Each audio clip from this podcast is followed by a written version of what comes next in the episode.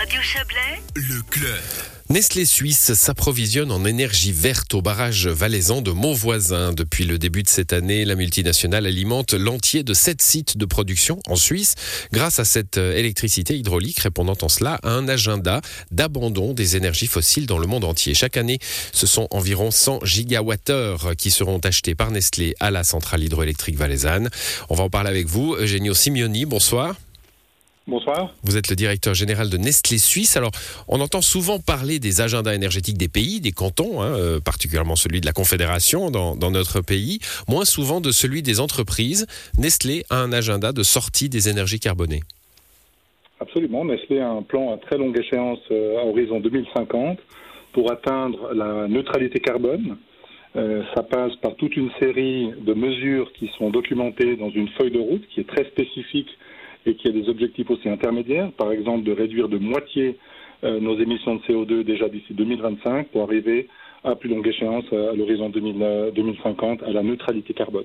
Donc, euh, et là, on parle d'une stratégie globale, pardonnez-moi. Nestlé est une multinationale, on le sait, euh, présente dans, dans j'ai envie de dire dans beaucoup de pays, mais presque dans tous. Hein. Et c'est euh, une stratégie globale, donc cette sortie du, du carbone. C'est une stratégie absolument globale qui se décline par des actions, des actions spécifiques qui sont prises dans les différents pays dans lesquels Nestlé est présente, dont évidemment la Suisse. Hmm. Alors, comment, comment ça va se, se passer pour, euh, euh, pour alimenter plusieurs sites de production hein, Sept sites de production à travers toute la Suisse? Ils ne sont pas sous le barrage, évidemment, euh, mais c'est le barrage de Montvoisin qui va complètement se charger de leur énergie. Exactement. Donc, la fourniture d'électricité que nous fournira Axpo, hein, c'est notre fournisseur qui opère le barrage de Montvoisin, fournira 50% de l'ensemble des besoins d'électricité de Nestlé en Suisse, Suisse, à travers tous ces sites, et couvrira les besoins cumulés de toute une série d'usines que nous avons euh, dans notre pays. Je ne veux pas vous faire de la pub à l'antenne, donc je ne vous citerai pas forcément les marques, mais nous avons des usines à Bâle, dans le canton de Berne, dans le canton de Soleure, dans le canton de Vaud et dans le canton de Fribourg. Ces usines-là seront fournies, euh, l'équivalent de leurs besoins sera fourni par le barrage de Montvoisin. Mais alors, on va pas entrer dans les dans les, les nuances techniques, mais mais euh, ce sont des lignes particulières. C'est cette électricité là, électricité là qui entre dans le réseau et, et qui est euh, achetée, mais ce sera pas forcément celle qui arrivera dans l'usine. Expliquez-nous un petit peu comment ça fonctionne. Alors au niveau technique, euh, je ne suis pas qualifié moi-même pour vous expliquer comment ça fonctionne, vous comprenez bien. Euh, le transport d'électricité, c'est le, le, domaine d'Axpo, ouais, de votre partenaire. Exactement, ce qui est clair, c'est que les quantités que nous achetons euh, sont ensuite utilisées dans nos usines à raison euh, des besoins que je vous ai mentionnés tout à l'heure. Mmh. Le, je, je, disais en, en début d'entretien, l'agenda euh, des, des, entreprises est moins connu. Hein.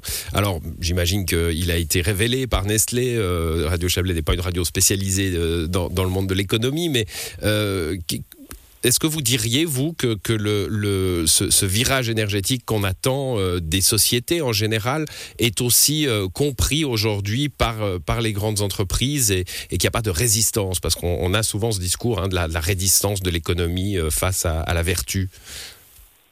Alors moi, je peux vous assurer que chez Nestlé, d'une part, il n'y a aucune résistance, mais au contraire, il y a une vraie volonté d'intégrer euh, l'agenda environnemental, l'agenda euh, carbone et notamment de réduction carbone jusqu'à la neutralité carbone. C'est complètement inscrit dans la stratégie du groupe Nestlé.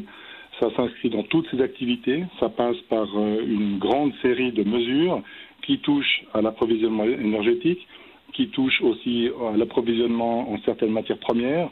Euh, ça touche également évidemment toute la question des emballages et ça touche euh, pratiquement tous nos secteurs d'activité de par le monde. Donc euh, c'est pas c'est une vraie volonté stratégique d'être plus durable, euh, d'adopter aussi une, une, attitude de, ce qu'on appelle de plus en plus une attitude régénératrice, non seulement pour réduire mmh la partie négative, mais pour vraiment créer une valeur ajoutée aussi au niveau environnemental. D'ailleurs, euh, on, on, va en terminer par là. Euh, non seulement vous approvisionnez en verre, mais euh, ça se couple aussi avec une production qui a augmenté, mais des efforts qui ont été faits sur la, sur la quantité d'énergie qu'elle nécessite. Hein. Vous avez besoin de moins d'énergie qu'avant.